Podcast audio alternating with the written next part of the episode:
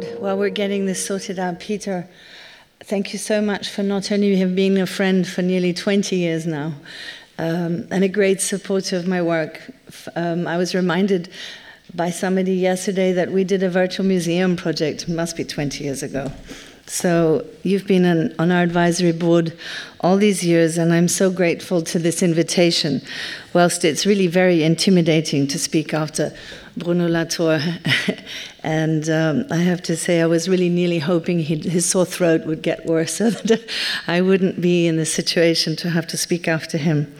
But anyway, thank you so much, Christina, very much also for all the organization, and thank you very much for the invitation to the ZKM.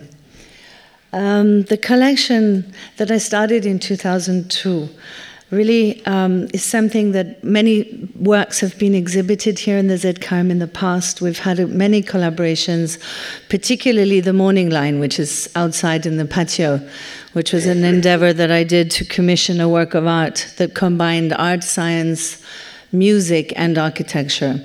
So it has been for many years inside the philosophy of TBA 21 to bring disciplines together in a real force and actually to execute these projects. So there's been between the theory, there has been practice, and I suppose that's really the nature of the beast standing in front of you tonight, today.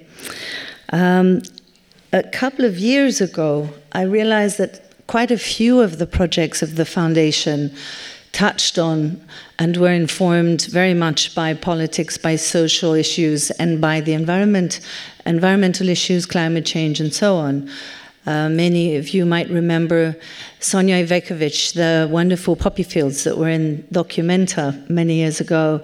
Also, Amar Kanwar, an incredible Indian artist whose um, projects we have actually all of them in the last eight or nine years been supportive of and that have been presented at every documenta for the last three or four documentas, um, particularly lightning fields touching on sexual uh, abuse of women in, in the Indian subcontinent, but then moving on to more political issues um, such as the torn first pages in 2008, um, touching on and, and, really dealing with the issues of oppression in Burma and Aung San Kyi's position at the time.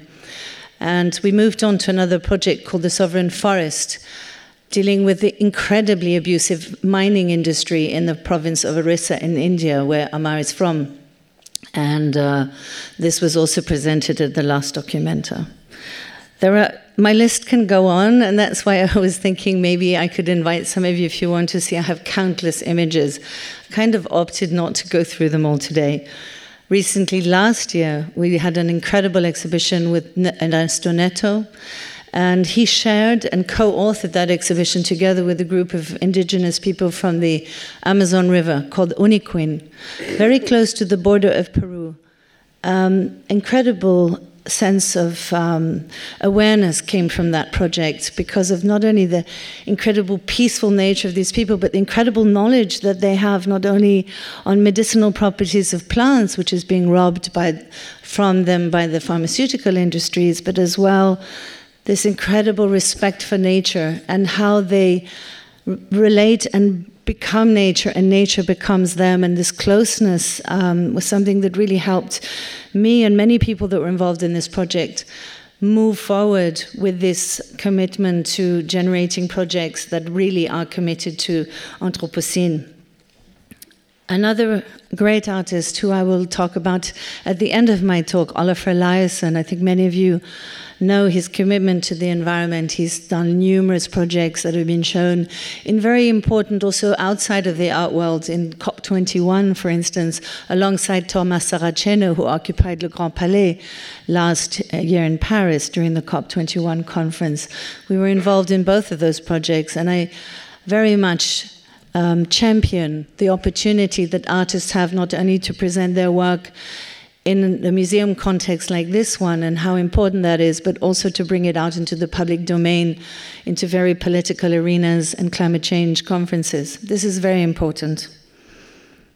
Um, I've been probably in my heart a strong activist on a number of causes and issues like independence of Tibet, to then this growing passion for the environment and increasingly the oceans, which has become my greatest passion at the moment. And um, I had this art foundation, which also was very poised on, as I said, commissioning long, you know, lasting and, and important projects, I believe, that actually moved the needle and brought awareness and spoke very directly about some issues that I just mentioned.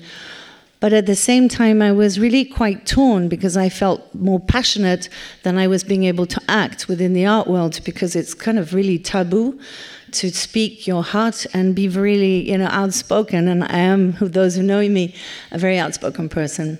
So this kind of was ripping me apart. So last year I decided that why not, if I have this project with Ernesto and Olafur coming up, this is an opportunity to just announce that the foundation that I created all those years ago is now 100% dedicated to climate change Anthropocene, and particularly with a focus on the oceans, which brings me to the TBA 21 Academy, which is really where the root of this is, the source of this. I wanted to take art out of the studio and science out of the lab and bring people together in an environment way out of their comfort zones. Because ultimately, I found myself putting myself regularly out of comfort zones. And I felt that the opportunity of bringing colleagues along with me on this journey would yield some fresh start, some new way of articulating the issues and the most important and urgent topics of our time. So, I have a short film um, that I'd like to show you, which is really the birth of this project. It's a short sizzle reel that I put together with the director of the program, Markus Reymann. Um, and it will give you kind of, I don't, I, save me having to explain it, it's quite a short.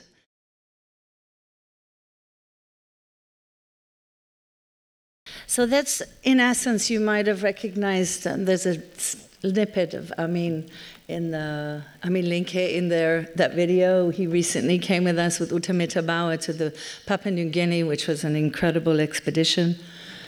But what we've done is collected this knowledge and brought, and also through that personal experience and the incredible um, transformation that being in that not only remoteness but also that vulnerability that we have when we're in extremely vulnerable place, uh, we're exposed to the environment and exposed to unpredictable moments and of course, meeting people that are really quite extraordinary in their difference from our ways of thinking. And in particularly, I might mention in Papua New Guinea, the whole economy is based on sharing and gifting, something we've totally forgotten all about. And this really brought together this um, philosophy of a convening that we put together in Kingston, Jamaica called the Kula Ring, which is based on trade agreements that the ancient uh, people from Papua New Guinea and the Milne Bay area used to use to basically keep their economy and their trade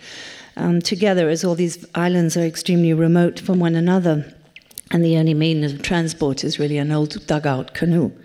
So um, we brought these projects together in terms of um, a three year program. So it's like a triennium, gives everybody an opportunity. We have three expedition leaders. They invite a combination of artists, scientists, philosophers, writers, performers together and create this moment where we explore something together, not only a distant space, but also the remoteness that we've begun to experience in our life from what we need to do and establish a moment of change.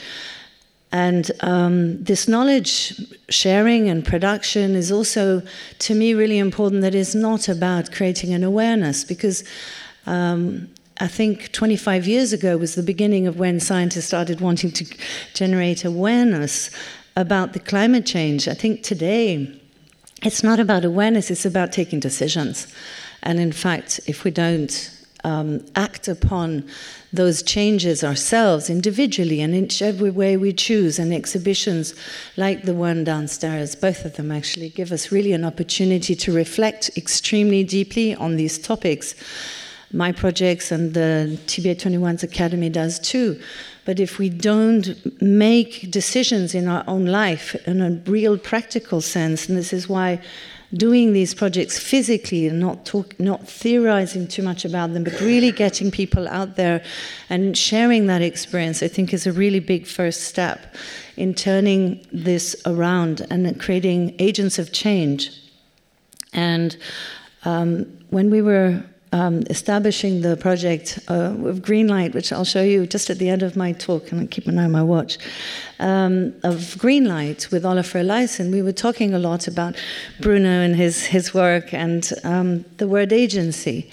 And how does something like that come up again as how as an individual agent of change or as an organization? What is the role that we take politically, if you want, to have an impact and to make a difference. And this is something that is such a difficult topic because it seems so abstract and vast, the problems. And there are so multitude of them. We're focusing on the environment, but that's just, I guess, one. And he described it in a way which I found I want to share with you, which was I mean, he's very much an artist that works and loves the horizon line. I have an incredible piece of his called The Black Horizon.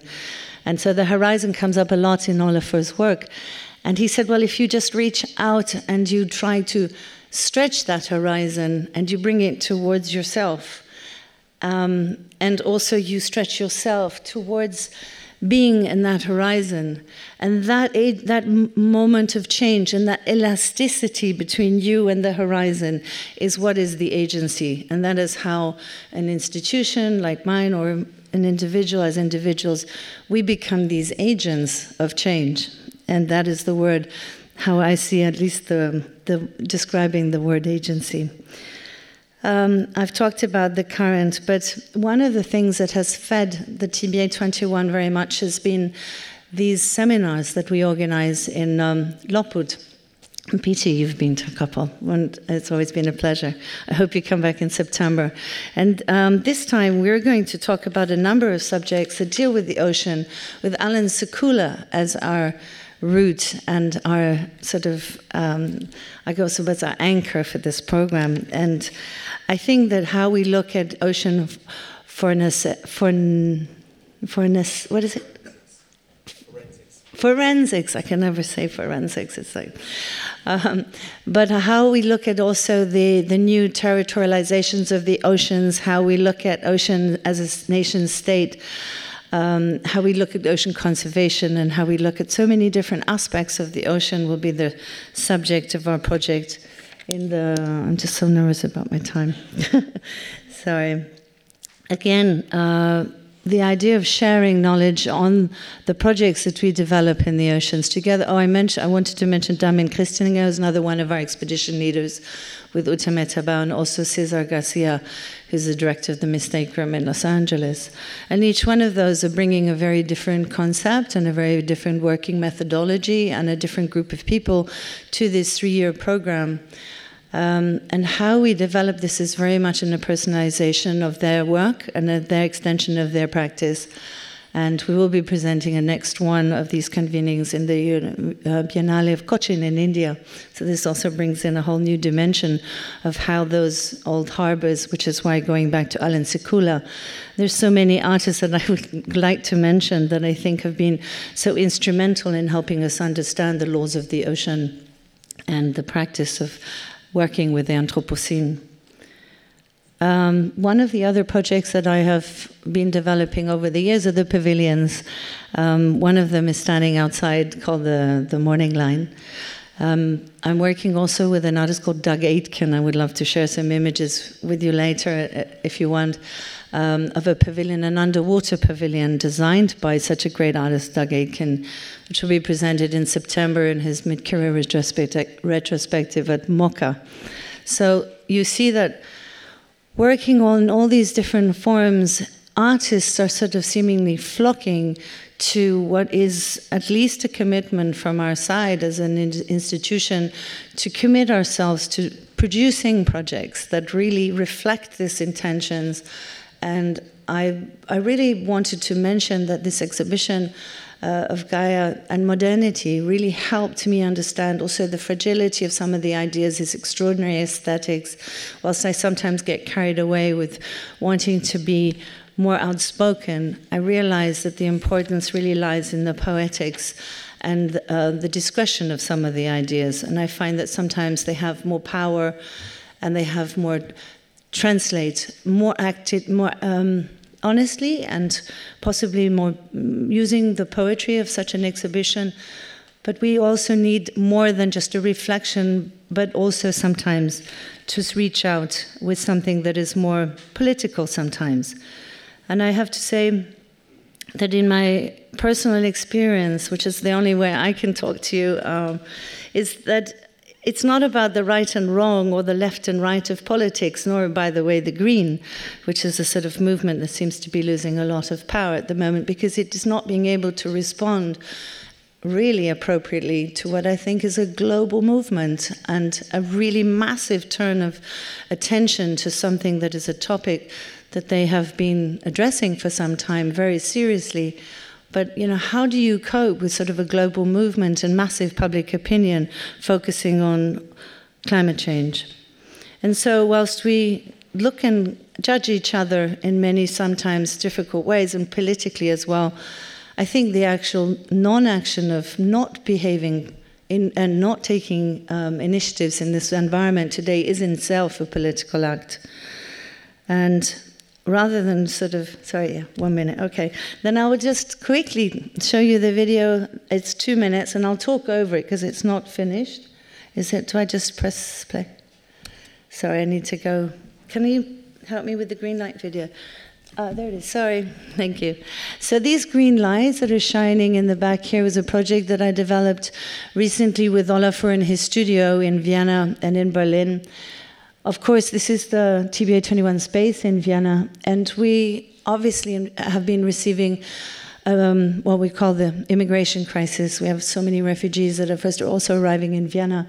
And I wanted to give this space to the refugees, give them some home over the winter. And it was incredibly complicated. And the legal system in Austria is practically impossible to navigate.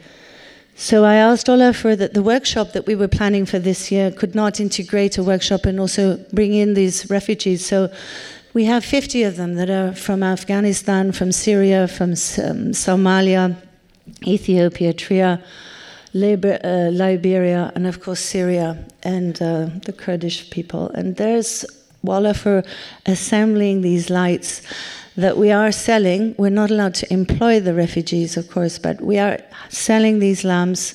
Some of them will be a little pitch for this will be in the bookshop with in the ZKM in the coming weeks, but.